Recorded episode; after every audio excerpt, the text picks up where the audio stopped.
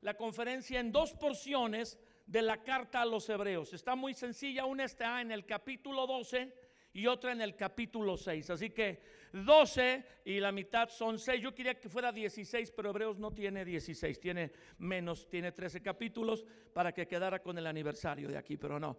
Hebreos 12, 1 dice así, por tanto nosotros también, teniendo en derredor nuestro tan grande nube de testigos, despojémonos de todo peso y del pecado que nos asedia. Son dos cosas de las que hay que despojarse, el peso y el pecado.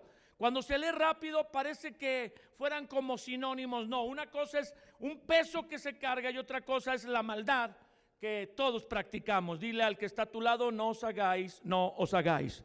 Todos hemos pecado. Entonces, despojémonos de todo peso y del pecado que nos asedia y corramos con paciencia la carrera que tenemos por delante. De ahí el, comentario que yo les hacía, que esta forma de vivir agradando a Dios, basada en los principios bíblicos o de la Biblia, es un estilo de vida, como una carrera, pero no de velocidad, donde se gana la, la medalla el primero que llega, sino todo el que llega a la meta gana la medalla. Pero busqué esta porción bíblica en una traducción moderna llamada la traducción del lenguaje actual por su abreviación TLA. Y fíjense cómo dice esta traducción moderna que agrupa un poco, cambia la sintaxis y mejora la definición de algunas palabras. Todas esas personas están a nuestro alrededor como testigos. Hay mucha gente viéndonos, aunque no nos demos cuenta. Por eso debemos dejar de lado el pecado que es un estorbo, pues la vida es una carrera que exige resistencia. Dígalo conmigo, la vida es una carrera que exige resistencia. Yo conocí al Señor Jesucristo de una manera personal. Yo fui criado en una religión popular, dos tíos curas.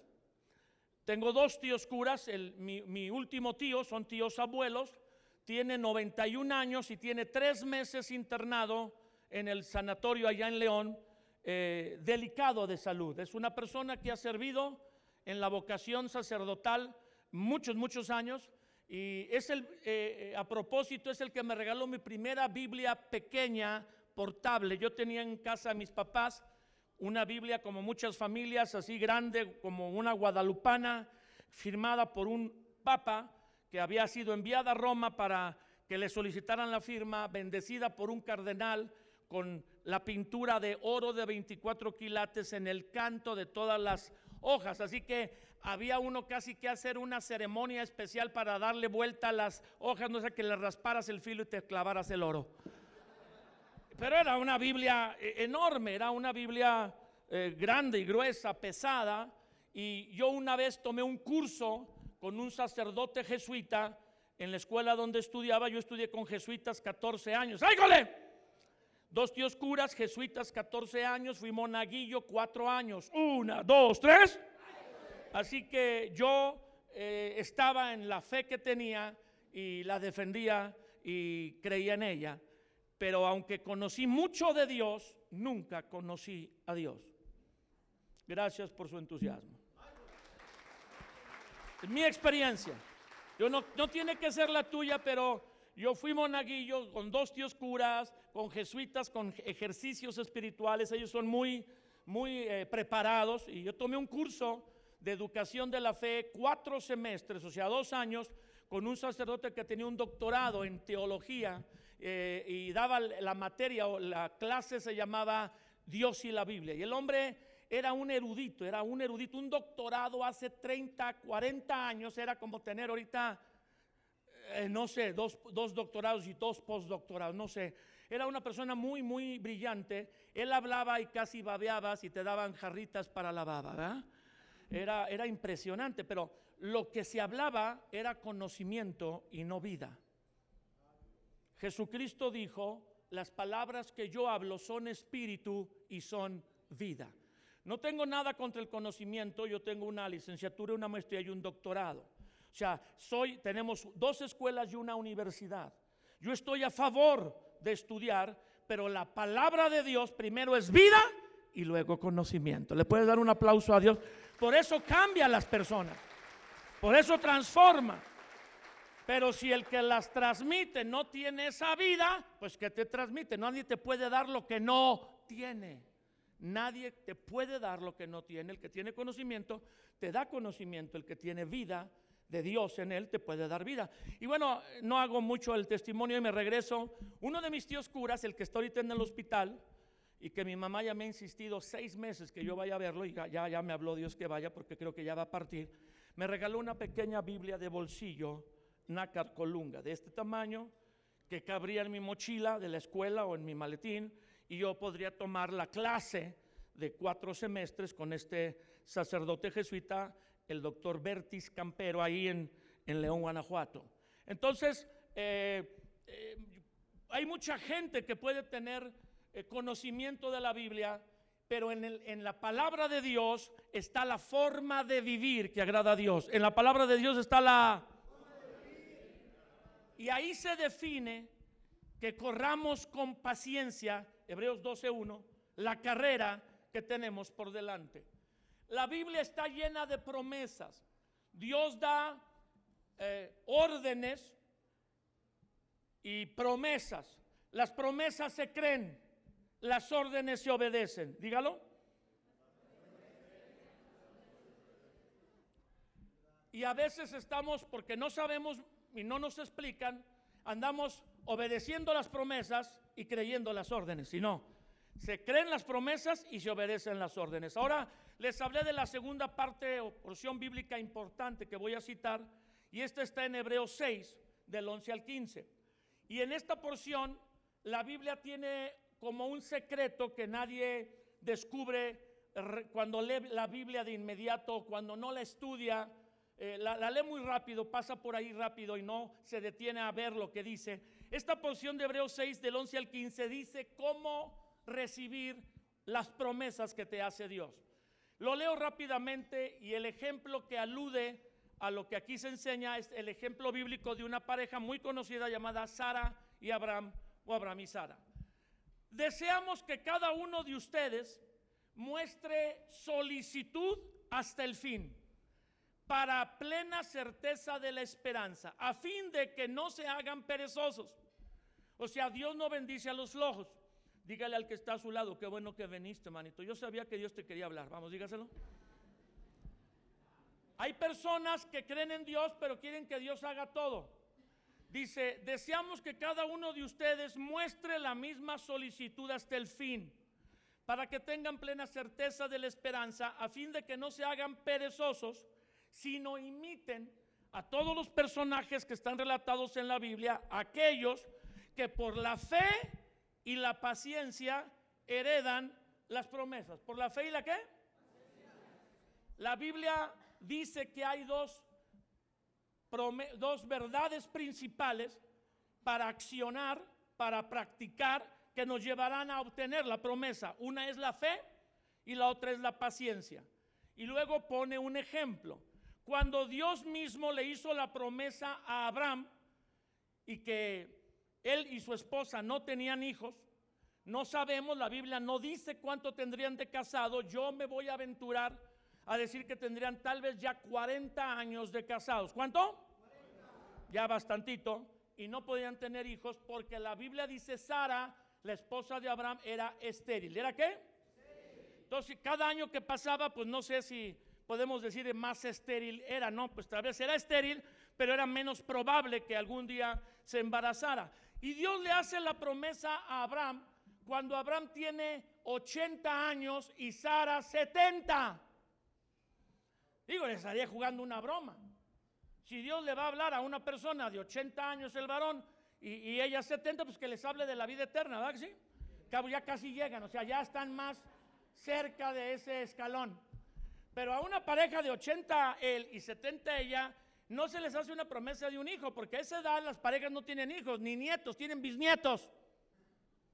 Pero Dios le hace una promesa imposible, literal, imposible a una pareja como la relatada en la Biblia, Abraham y Sara. Y cuando Dios le hace la promesa, verso 13, Hebreos 6:13, a Abraham, no pudiendo jurar por otro mayor, juró por sí mismo, diciendo, de cierto te bendeciré con abundancia y te multiplicaré. O sea, tendrás muchos hijos grandemente. Y Abraham, ya no Dios, Dios promete, yo le creo.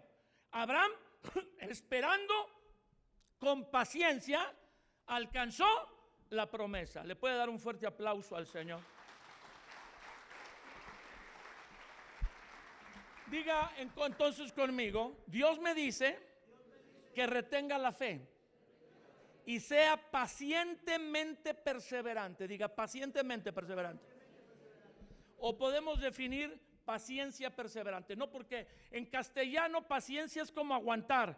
Eh, paciencia en la palabra en español la palabra no habla de acción o movimiento, simplemente de como aguantar y resistir, pero el término bíblico que se traduce aquí como paciencia sería mejor traducido como perseverancia. La perseverancia es la capacidad de resistir, pero avanzando en movimiento.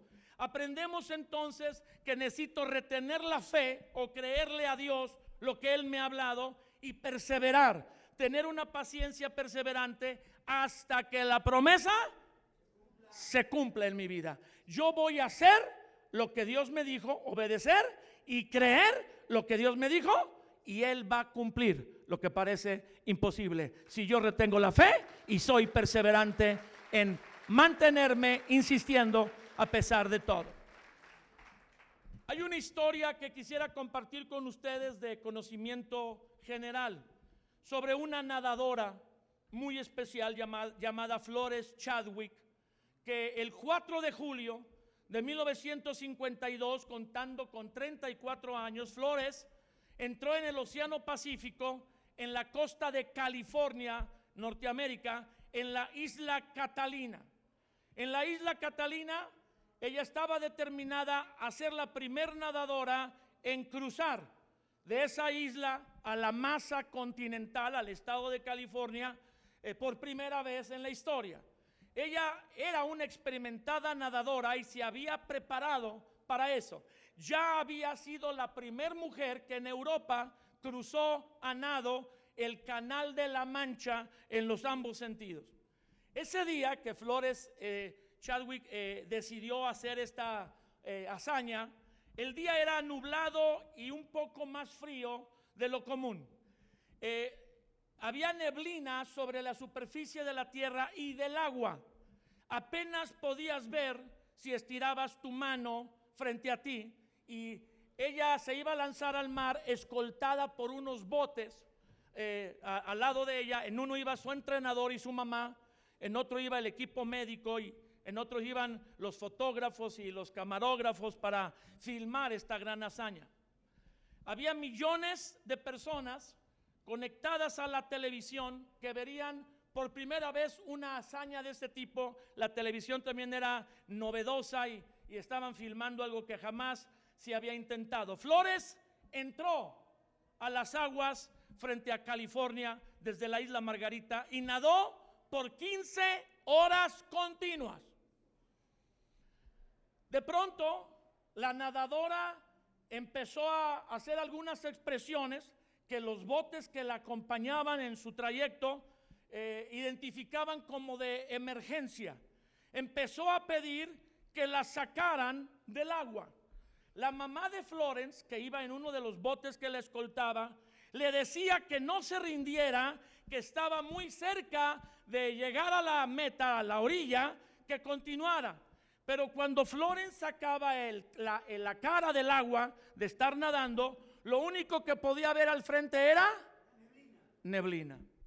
Finalmente, extenuada, ya con calambres en las manos y en las piernas, dejó de nadar y fue sacada del agua. No se dio cuenta hasta que la pusieron en el bote que la costa estaba a menos de un kilómetro de distancia. Si tan solo hubiera nadado un poco, si solo unos tres minutos o cinco, hubiera continuado nadando, probablemente hubiera alcanzado la costa. Cuando da una conferencia de prensa después de que la sacan tan cerca de lograrlo, y los reporteros le empiezan a preguntar, le dicen, ¿por qué se salió del agua estando tan? Dice, es que lo único que podía ver era neblina. Si hubiera alcanzado a ver tan solo algo de la costa, me hubiera esforzado un poco más, aunque estaba extenuada, y lo hubiera logrado. El fracaso de Florence no fue la fatiga ni el frío. Sí, la temperatura estaba a menos 2 grados centígrados. Era bastante frío, aunque cuando el movimiento del nado ella se calentaba, sino que la neblina le había derrotado porque le impedía ver la meta. Te lo voy a repetir por si estabas distraído. La neblina la había derrotado porque le impedía y le impedía. Para eso se necesita fe. La fe te ayuda a ver lo que con los ojos físicos es imposible de ver basado en lo que Dios te ha prometido. ¿Alguien aquí le puede dar un fuerte aplauso a Dios? La neblina había cegado el razonamiento, la visión y el corazón de Florence. Esa fue la única ocasión que Florence se rindió. Dos meses después se lanzó al agua. La neblina era más densa que la vez pasada y estaba a menos 5 grados centígrados. Pero Flores perseveró, perseveró y pudo derrotar eh, lo que antes no pudo lograr. Lo alcanzó porque sabía que aunque no podía ver la costa, detrás de la neblina estaba la costa. Le puede dar un aplauso al Señor. Florence venció la segunda vez que lo intentó porque perseveró. ¿Qué hizo? ¿Qué hizo? Vamos, no le escucho. ¿Qué hizo? No podremos decir con certeza lo importante que es que perseveres hasta lograr lo que has visto, lo que has soñado o lo que has anhelado. Ahora, yo creo que algunos de ustedes estando en esta ciudad y que algunos se dediquen a alguno de la industria del tenis o del, zapato tenis o de algún producto que lo compone o del sombrero, saben que eh, han tomado cursos de, motivación y yo no vengo a motivarlos, yo vengo a decirles que hay que perseverar en lo que Dios te ha hablado. Mucha gente persevera pero en sus necedades. Dígale al que está a su lado, ay, me pasó rozando, me pasó rozando esa. Y la gente se vuelve necia, necia. Y esas personas que perseveran en algo eh, e, e, egoísta, orgulloso, solamente los llevan a un fracaso mayor. Pero aquí estamos hablando de creer en lo que Dios habla en su palabra y lo que Dios te ha prometido y perseverar en el mandato que de Él has oído. Si tú crees la promesa y perseveras en la orden que Dios te da en su palabra, el éxito espiritual, familiar, matrimonial, según la promesa que Dios te, haya dado, laboral, espiritual, lo lograrás porque Dios dice que la fe y la paciencia perseverante son los ingredientes con los que se alcanzan a lograr las promesas que Él hace. Le puede dar un fuerte aplauso al Señor.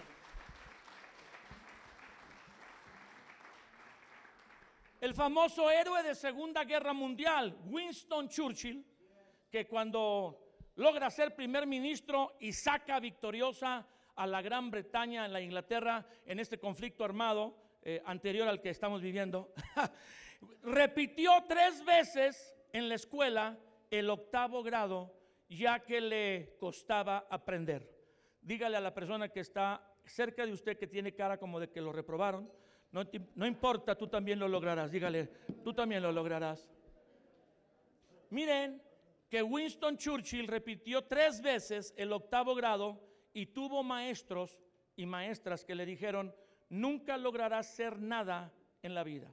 Así le profetizaron a Winston Churchill. Algo irónico es que después él se para en la Universidad de Oxford, donde repitió en una escuela elemental dependiendo de la Universidad de Oxford, el octavo grado a pronunciar el discurso de los graduados de esa escuela donde antes, muchos años atrás, él había repetido tres veces el octavo grado. Winston Churchill llegó a la grandeza porque perseveró. ¿Por qué qué? De hecho, la frase más famosa de Winston Churchill es jamás, jamás, pero jamás se rindan. Denle un aplauso a Dios.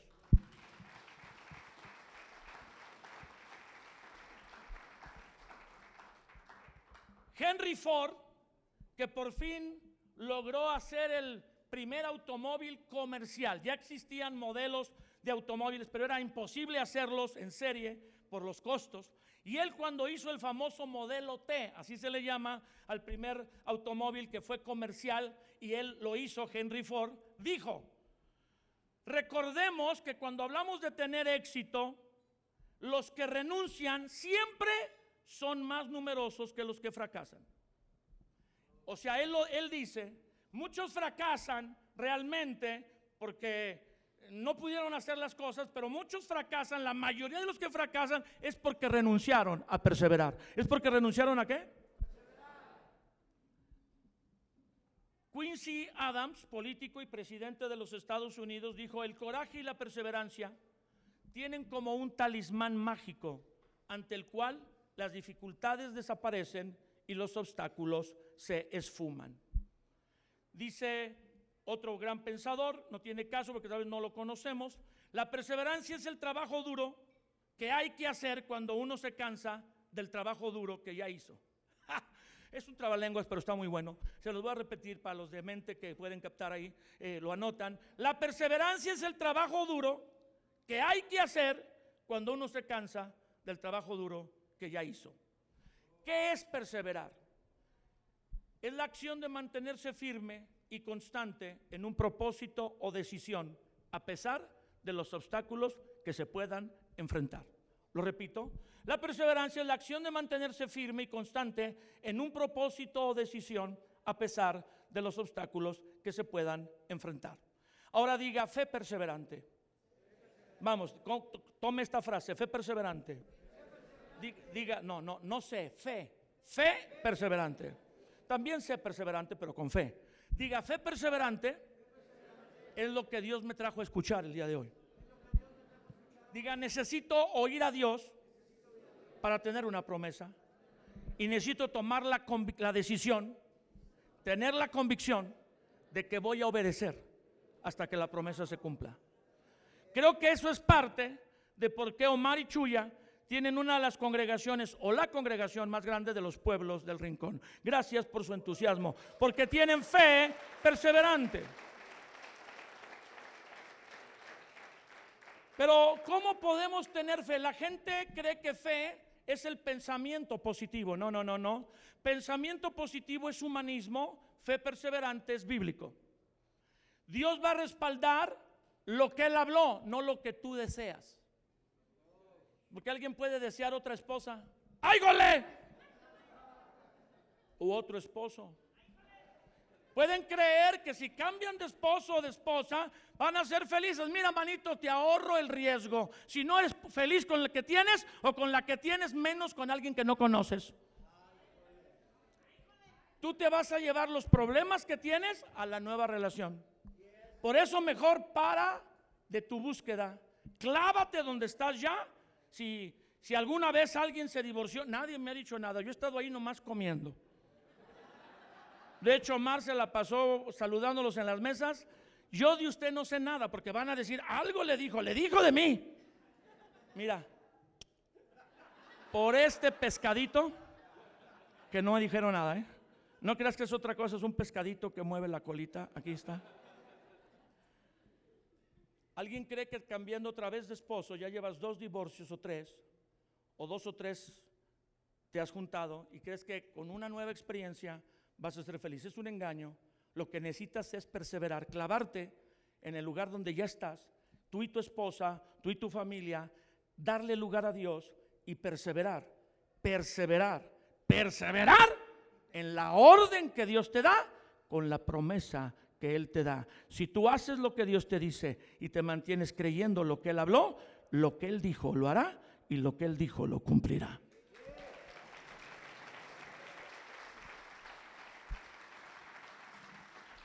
¿Por qué podemos confiar en Dios? Por su naturaleza. Dios es fiel, dígalo. Él es confiable, Él es fiel. Los hombres mienten, los hombres exageran, las personas eh, hablan de acuerdo a, lo que quieren lograr para convencerte. Un buen vendedor miente. El vendedor más, más eh, eh, bueno es el que miente mejor. Una, dos, tres. O exagera las bondades de su producto. Pero Dios no miente, Dios no es vendedor, Él es un padre, Él es el creador. La Biblia dice que Él mismo es fiel y verdadero. En Apocalipsis 19:11 habla del regreso de Jesús a la tierra y dice, vi el cielo abierto y he aquí un caballo blanco y el que lo montaba, hablando de Jesús, se llama fiel y verdadero y con justicia juzga y pelea. Dios es confiable porque esa es su naturaleza. Él él lo que dice lo hace y lo que promete lo cumple. Dios no es hombre para que mienta, ni hijo de hombre para que se arrepienta. Él dijo y lo hará. Él habló y lo ejecutará. ¿Le puede dar un aplauso a Dios? Puedes confiar en Dios porque Él es fiel. De hecho, hay una porción en la Biblia que dice que aunque nosotros seamos infieles, Dios permanece no sé si ya escuchó esta historia, y creo que si algunos han ido a cursos de motivación, yo no la saqué de un curso de motivación, yo estudié eh, varias, varias cosas y en esto encontré esta ilustración sobre el bambú japonés. El bambú, que es esta planta común que crece como un, un junco eh, largo, amarillo y fuerte, eh, tiene muchas variedades, pero el bambú japonés tiene una gran lección para todos nosotros el, bambú japonés tarda siete años y siete semanas en crecer. Este es el asunto con el bambú japonés. Ah, el bambú japonés durante los primeros siete años no rompe la tierra. Cuando siembras el bambú, las semillas de bambú, el, el pequeño injertito de bambú en la tierra y lo tapas, durante siete años no ves cambio en la superficie de la tierra. ¿No ves qué? Porque esos siete años el bambú avienta una raíz profunda, la hace extenderse tanto para estar lista para brotar y romper la tierra y empezar a crecer. Aproximadamente a los siete años, siete años, una semana, el bambú empieza a romper la capa de tierra que lo detiene. Pero en solo siete semanas alcanza una altura récord hasta de 16 metros. En siete semanas. No tardó siete semanas en alcanzar la altura de 16, 17 o 20 metros. Tardó siete años, siete semanas. Pero los primeros siete años creció en lo oculto. ¿En qué, creció? En la raíz, hacia abajo. Y nadie se dio cuenta. Si un agricultor no conoce las características de esta especie de semilla de, planta, creerá que todo el trabajo que está haciendo para cultivar el bambú y regarlo no tiene caso porque no ve resultados ni siquiera nada rompiendo eh, el borde eh, de donde la sembró. Pero a las siete, semanas, siete años, siete años, una semana, algo sobrenatural, algo único que Dios puso, porque Dios creó esa semilla, ese, esa planta con estas características, sucede. Y frente a los ojos asombrados de cualquiera que lo ignora, ve al bambú crecer 30 centímetros, 60, un metro, 2, 3, 4, 5, 10, 15, 17 y hasta 20 metros. Los que fueron a pelear a Vietnam en el llamado Vietcong, que era la, la fuerza vietnamita contra las fuerzas estadounidenses y aliadas, ellos ponían a los, a los soldados capturados americanos arriba de un bambú que apenas estaba brotando. ¿Que apenas? Porque sabían que si el bambú tenía, eh, no sé, 30 centímetros, 50 centímetros, y lo amarraban sobre ese bambú, en una semana los atravesaría. Le afilaban la punta al bambú y en una semana el bambú penetraría por la espalda o por el vientre y traspasaría los cuerpos. Se encontraron cuerpos de personas a 15 metros de altura en el bambú. y este, esta resistencia de los vietnamitas llamada el Vietcong se, se desquitaba o se vengaba de las fuerzas invasoras, ellos así las llamaban, haciendo esta, esta tortura. ¿Qué habrán sentido Abraham y Sara cuando él de 80 y ella de 70, Dios les juega la broma, pareciera, de que van a tener un hijo? Dice Génesis 18:11, porque está en la Biblia, que a Sara le había cesado la menstruación. Lo leo como está escrito, Génesis 18:11. Abraham y Sara eran viejos. Ahora, una cosa es ser viejo y otra cosa es tener edad. La edad no se puede quitar de encima, pero la vejez es una actitud. ¿Es una qué? Bueno, Abraham y Sara ya eran viejos. Aparte eran de edad avanzada, diga, ¿no? Pues estaban bastante malitos, ¿va? Y Sara, a Sara le había cesado la costumbre de las mujeres. O sea que la matriz de Sara estaba seca, reseca, ultra seca. ¿Sí me entendió? La cueva de Batman tenía más vida que la matriz de Sara. Por lo menos la cueva de Batman tenía murciélagos. Y a una señora de 70 años que ya no menstrua y que nunca ha tenido, Dios se le ocurre decirle, vas a tener un hijo. Uno dice, pues ya Señor, cúmpleselo porque ya llegaste tarde, ¿verdad que sí? 70 años, se tarda 20 años en darle el hijo. ¿Cuántos años?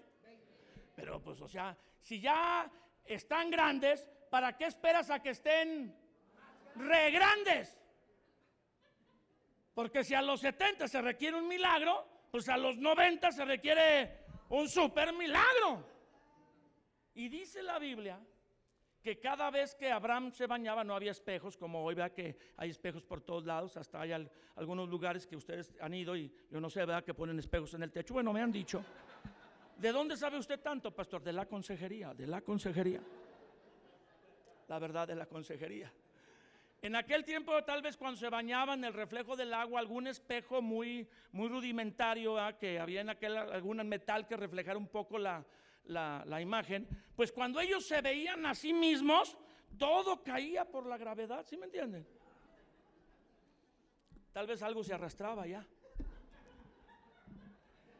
Qué barbaridad. Pero Dios le dice a Abraham, como leímos en Hebreos 6:13, yo te bendeciré mucho, traducción del lenguaje actual, y haré que tengas muchos descendientes. Cuando le juró a Abraham que cumpliría esta promesa, tuvo que jurar Dios, ni modo que Dios dijera, pues juro por Dios, él mismo es Dios, manito. Juró por sí mismo, porque a nadie, nadie más existe más grande que él por quien jurar.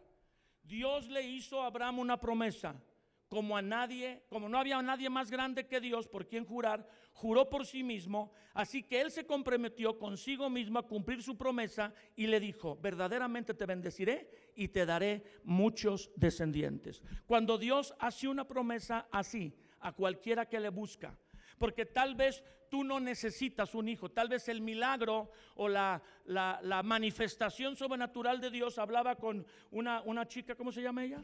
Con Silvita que está aquí, ¿dónde está Silvita? Por ahí anda, ¿no? Por ahí anda, eh, allá está Silvita. Bueno, ahí no está, pero allá estás arriba, Silvita, qué barbaridad. Pensé que en el cielo no está en la computadora ahí que tenía una enfermedad que los, los, doctores dijeron es imposible, a los 30 años vas a estar en una silla de ruedas y no vas a poder tener hijos jamás, hasta que ella le creyó a Dios que era su sanador. Dije hasta que ella le creyó a Dios que era su sanador y no sanó el día que creyó. La sanidad fue algo que empezó a suceder en su vida hasta que un día ella me decía aquí, dejó de tomar el medicamento, que era algo pues bien arriesgado, y un día a pesar de los dolores que tuvo cuando dejó el medicamento, un día se levantó y ya no había dolor.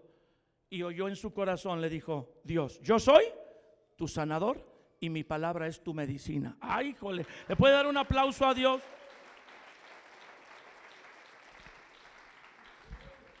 Toda persona que recibe una promesa de Dios y tiene que perseverar creyéndole a Dios hasta que esta suceda, tiene que pasar la prueba de la espera.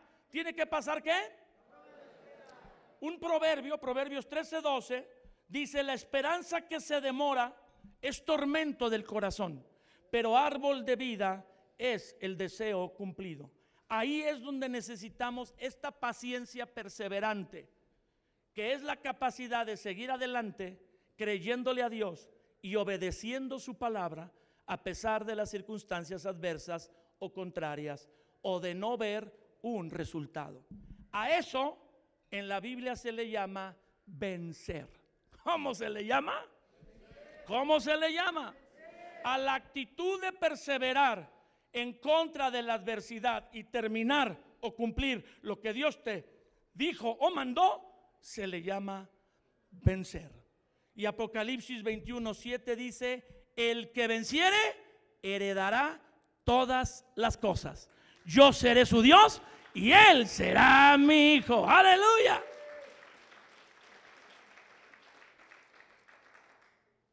Yo quisiera empezar la conclusión y si hay quien toque el teclado que me venga a ayudar. Eh, en el ejercicio de las ventas, ¿en el ejercicio de qué? Han sacado una estadística. Eh, se han hecho encuestas y eh, estadísticas. Ya ve que los americanos hacen encuestas de cuántas veces respiras, cuántas veces te ríes, cuántas veces lo que sea. Dice la escritura en Hebreos 10:36. Esta parte no se las leí. Esta, con esta quiero terminar. Leí Hebreos 12, leí, Hebreos 6 y ahora leo Hebreos 10, verso 36. Es necesaria la paciencia para que habiendo hecho la voluntad de Dios, obtengan la promesa. Es necesaria la paciencia para que no nomás aguantes porque aguantes, no, haciendo la voluntad de, para que creyendo, teniendo fe y perseverando, manteniéndote en movimiento hacia la dirección de lo que Dios te ha marcado, te ha enseñado, obtengas la voluntad de Dios. La, empresa que hizo la encuesta es la National Retail Dry Goods Association en Estados Unidos y señala que los primeros intentos de un vendedor casi no tendrán éxito. Casi la mayoría de los vendedores fracasarán al intentar vender un producto al principio. 48% de los vendedores hacen una llamada o una entrevista con alguien y desisten. Dicen, no quiso, dijo que no. El 25% de los vendedores hacen dos llamadas o dos entrevistas y desisten. Dicen, bueno, pues le hice una vez y lo intenté una segunda vez y no quiso. 15% de todos los vendedores hacen tres llamadas. Insisten cuántas veces y desisten. Solo el 12% de los vendedores insisten, insisten, insisten, insisten. Y ellos hacen el 80% de todas las ventas. Alguien dé un fuerte aplauso a Dios. Insista, es la clave. Insiste, es perseverancia. La perseverancia es un resorte que te impulsa a un gran salto, a otra oportunidad. Son muchos los que se quedan frustrados en el camino cuando realmente lo que debían de haber hecho es volver a insistir, es volver a insistir, no en su propia necedad, no en ser sabios en su propia opinión, sino insistir en lo que Dios les ha hablado, en lo que han leído en la palabra y que es verdad que al adorar a Dios y al venir a su presencia, Dios les ha dicho, yo voy a hacer esto, pero es una locura. Abraham y Sara tienen 40 años sin hijos, ella tiene 70. Dios le promete un hijo y cada año ellos están echándole ganitas, aleluya. Y no viene el hijo. Y no viene el hijo y le echan ganitas y no viene el hijo. Y 20 años después, con 99 años Abraham y 79 Sara, no, y 89 Sara, Dios les dice, en un año tendrán un hijo. Y Abraham le dijo a Sara, Sarita, dime Abraham, o si le quería abreviar, dime Abe. Vamos a creerle a Dios otra vez. Y pues sí, dice la Biblia que el día que Dios les dijo en un año tendrán. Sarita dijo esto, ¿tendré yo deleite siendo tan vieja? ¿Viera la, la viejilla? No pensó en el hijo, sino en el deleite. Viejilla carambilla. 89 años y todavía quería su cocol. Aleluya. Una vez fuimos a, buscar una pareja que tenía problemas. Eran jóvenes. Ahí el problema era que se habían casado él de 16 y ella de 15. Y ya tenían como 15 años de casados, pero ellas eran muy jóvenes. Y nos invitaron a su casa porque no querían hablar su problema en la congregación, porque no fuera que alguien pasara. Los fuimos a visitar, tenían un departamento. Llegamos a su departamento, nos sentaron en una pequeña salita, sus niñas estaban en la escuela, tenían tres niñas y llegaron a tener cinco, pero bueno, en este tenían tres, buscando el niño no llegaba el niño, pero eh, estaban en la escuela así que estuvimos solos con ellos, nos sirvieron un vasito de agua, eh, a mí me sirvieron agua simple y le dije, no tienes un agua de sabor, generalmente no tomo agua simple, pero bueno, eh, me dieron un, fueron a recoger y se quedó eh, él, ella hablando con nosotros mientras el esposo se levantó a traer agua y dice, es que el problema es que tenemos un problema con el guayabo. Yo como que dije, no entendí bien, entonces le dije, Angélica, eh, y ella dice, ¿con qué? Sí, dice, es que hay problemas con el guayabo. Ella se levantó y fue a apresurarlo y nos quedamos solos, dijimos, pues estamos en un departamento, aquí no hay árboles. ¿A cuál guayabo se referirán?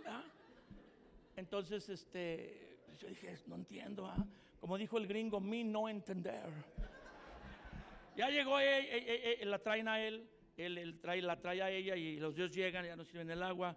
Y entonces empieza a decir, bueno, ya sé que mi esposa comentó, mira, es que no me deja subirme al guayabo.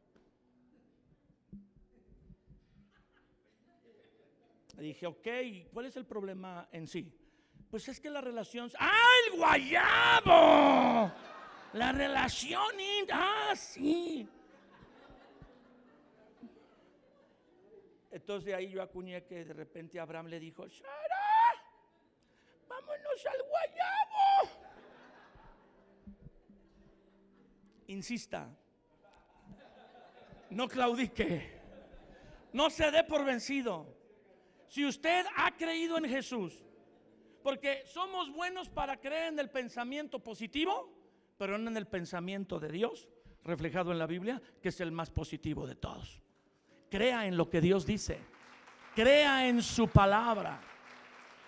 La Biblia dice en ella misma, el cielo y la tierra, pero mi palabra, dice Dios, no pasará. La palabra de Dios permanece para siempre. Primero la tierra deja de girar sobre su eje y los planetas se detienen en su órbita al Sol a que lo que Dios dice no se cumpla. Pero el hombre y la mujer somos necios. Dígale al vecino, se te ve en la cara todavía. Queremos creer que si yo digo un millón de veces en mi mente voy a ser millonario, voy a ser millonario, o dos millones de veces y las llevo contadas, a las dos millones una se va a dar. Dios no quiere que tengas un pensamiento positivo en tus vanidades, en tus deseos. Porque hay deseos del hombre que parecieran ser caminos derechos, pero su fin son caminos de muerte. Solo Dios sabe lo que es mejor para nosotros. ¿Solo quién? Entonces, en su palabra hay promesas como de sanidad sobre esta chica que de la, de reumatitis tan grave que tenía. Hemos visto a unos pastores amigos nuestros que se llaman Elvia y Alex Camacho, que tienen casados 20 años y no pueden tener hijos. Y ellos han buscado los métodos alternativos para... Y se perdieron tres bebés.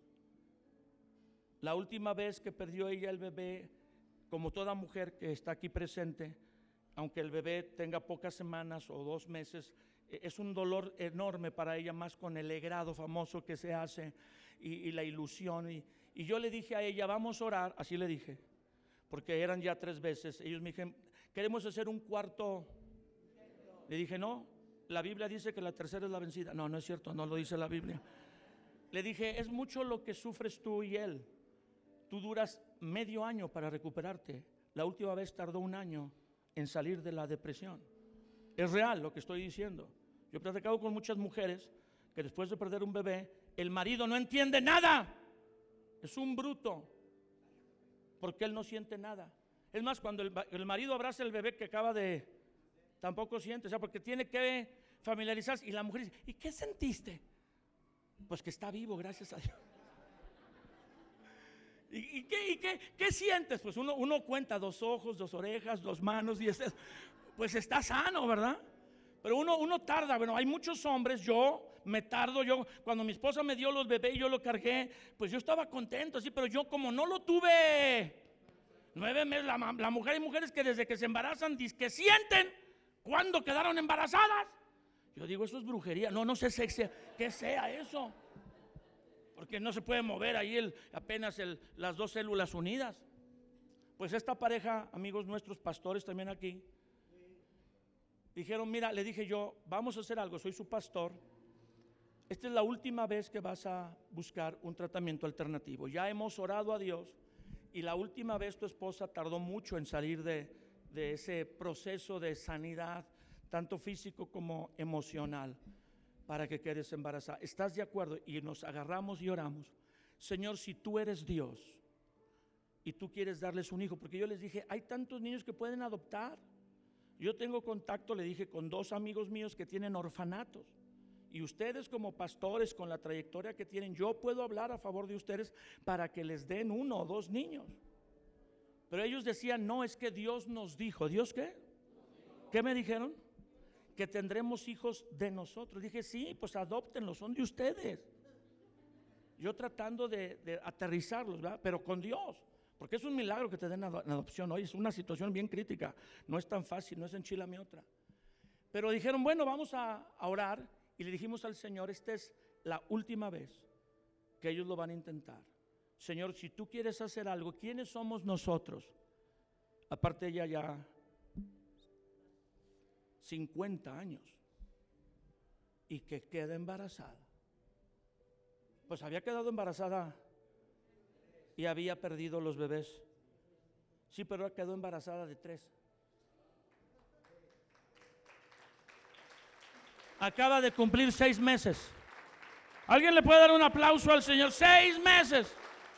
Dicen que tiene uno aquí, otro acá y Dios les dijo, a mí me dijeron como su pastor, Felipe, te amamos, gracias por el consejo que nos dices que adoptemos, pero Dios nos... Qué fe tan perseverante. Yo me uní, yo los vi determinados, dije, bueno Señor, no es que la cuarta es la vencida, pero no podemos estarlos exponiendo a que ella se deprime y él también entra en crisis y luego la tienen que atender una congregación. Así que lo que tú vas a hacer pero ¿por qué no lo hiciste hace 10 años o hace 15 años? ¿Por qué te esperas a que sea todavía más? Difícil, imposible, porque Dios quiere que nadie se lleve el mérito, que nadie se jacte de que lo hizo o de que ayudó. A veces Dios permite que la situación se vuelva tan extrema que el único que lo puede resolver es una intervención sobrenatural del mismo para que tú puedas reconocer que Dios es real y tiene un plan para tu vida. Y si tú estás dispuesto a creerle, a obedecerle y permanecer haciendo lo que él te dijo, Él está dispuesto a sorprenderte. Le puedes dar gloria a Dios.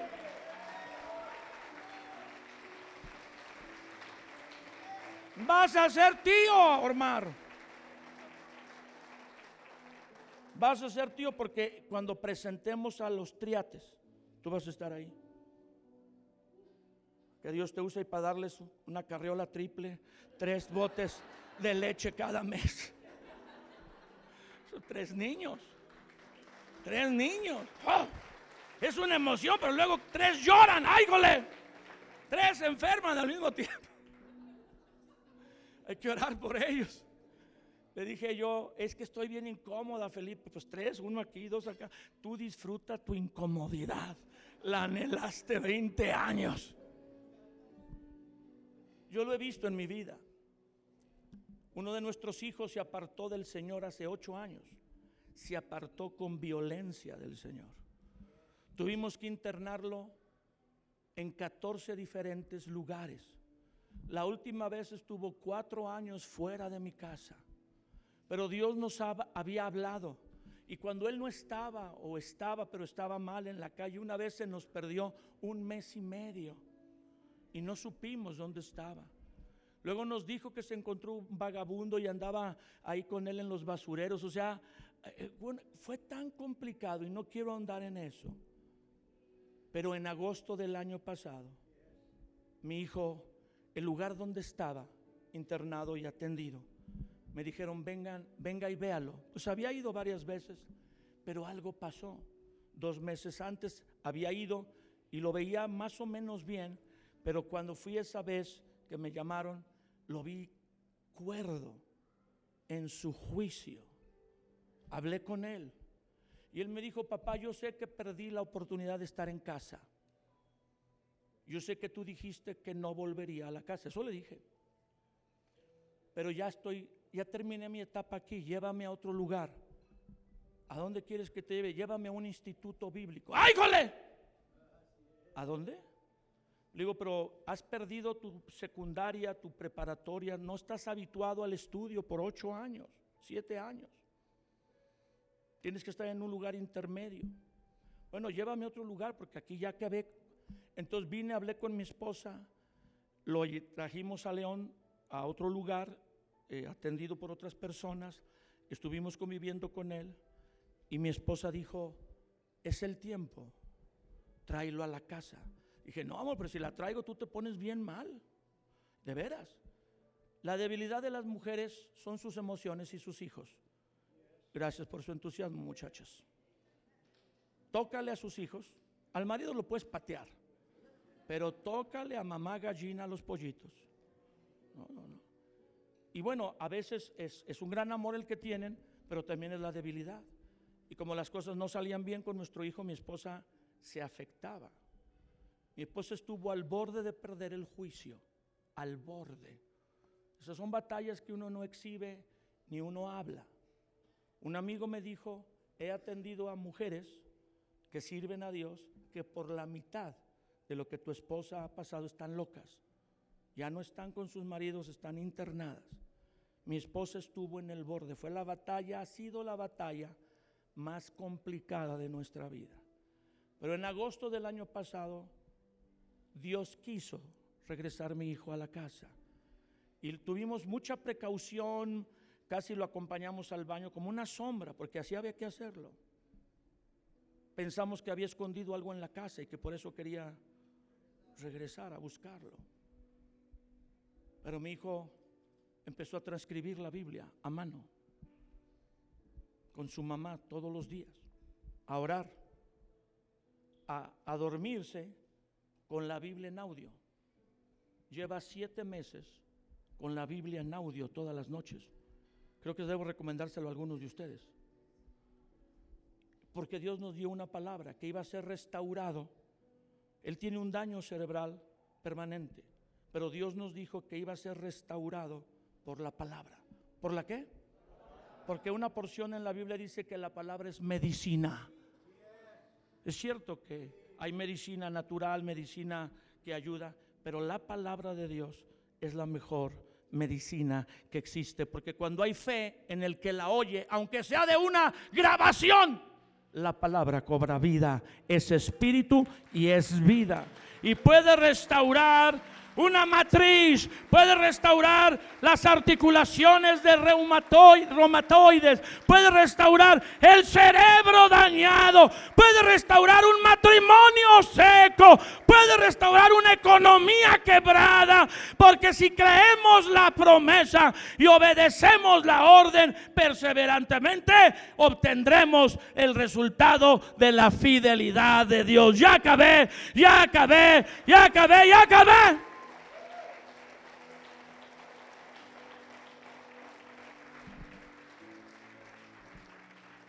Comencé contando la historia de la nadadora Flores Chadwick. Luego les conté la historia del bambú japonés. termino contándole la historia de Roberta. Historias contemporáneas, yo sé que también conté la historia de Abraham. Roberta tenía 16 años cuando fue abandonada por su esposo, obligándola a criar a sus dos hijos. Vivía en México, en extrema pobreza, y no tenía ningún tipo de educación, pero soñaba con una vida mejor. Con muy poco dinero para alimentar ese sueño, oyó que en Estados Unidos había más oportunidad y se dirigió a Los Ángeles, donde todavía no estaba Trump ni Obama haciendo tanto relajo ahí en el muro en la frontera, y llegó, usó sus últimos siete dólares, esto está registrado, para tomar un taxi y ser llevada a casa de un pariente lejano. Roberta se negó a vivir de la caridad de otros. Rápidamente encontró dos trabajos como lavacopas y haciendo tortillas de la medianoche hasta las seis de la mañana. ¿De qué horas a qué horas? Esto le permitió ahorrar 500 dólares que invirtió en su propia máquina de hacer tortillas. Con el correr del tiempo y mucho trabajo duro, Roberta se convirtió en la directora del mayor negocio de venta de alimentos de México en el mundo. Y agregado a ese éxito, Roberta Bañuelos fue escogida personalmente por el presidente Eisenhower para ser la trigésima séptima ministra de Hacienda de los Estados Unidos. Y los dólares de Estados Unidos en un año llevaron la firma de Roberta Bañuelos en ellos. Eisenhower habló del ejemplo de Roberta Bañuelos, mexicana, que hacía tortillas y lavaba copas para juntar su primer capital y tener una máquina que hiciera tortillas y luego una cadena de tortillerías y luego una cadena de tiendas de productos mexicanos hasta llegar a ser ministro de Hacienda de los Estados Unidos de Norteamérica. Si tienes un sueño y eres perseverante, decía Eisenhower, te convertirás en alguien como Roberta Bañuelos. Tenemos éxito solamente si elegimos un objetivo predominante en tu vida. En la guerra o en cualquier otro lado, conseguir que todas las demás circunstancias se inclinen hacia ese objetivo. Porque si tienes un sueño, y yo diría una promesa de Dios, ¿una qué? Esa promesa será tuya si se permaneces creyendo y obedeciendo. Dígalo. Creyendo la promesa, obedeciendo la instrucción. Con una fe y una paciencia perseverante, lo que Dios te ha hablado se cumplirá. El futuro pertenece a los que creen y se mantienen creyendo, a los que insisten y se mantienen persistiendo hasta ver lo que Dios ha dicho florecer frente a ellos. Padre, que esta palabra que nos has hablado, que este mensaje que hemos escuchado, no se quede solo como conocimiento en nuestra mente, sino impacte nuestro corazón. Tus palabras son espíritu y son vida. Aquí hay el ejemplo de una familia, de Omar y Chuya, la familia Pérez perseverante en medio de tormentas, en medio de sacudidas. Ellos han creído que tú les llamaste y les diste una gracia para ayudar a las familias de San Francisco, de los pueblos del Rincón, de esta zona del estado de Guanajuato y en general de cualquier persona a la que ellos puedan o tú les permitas introducir o tocar. Síguelos que esta congregación y los que aquí asisten sean desafiados a creer en Jesucristo y en sus promesas como ellos lo han hecho y a perseverar pareciera neciamente haciendo lo que tú has hablado.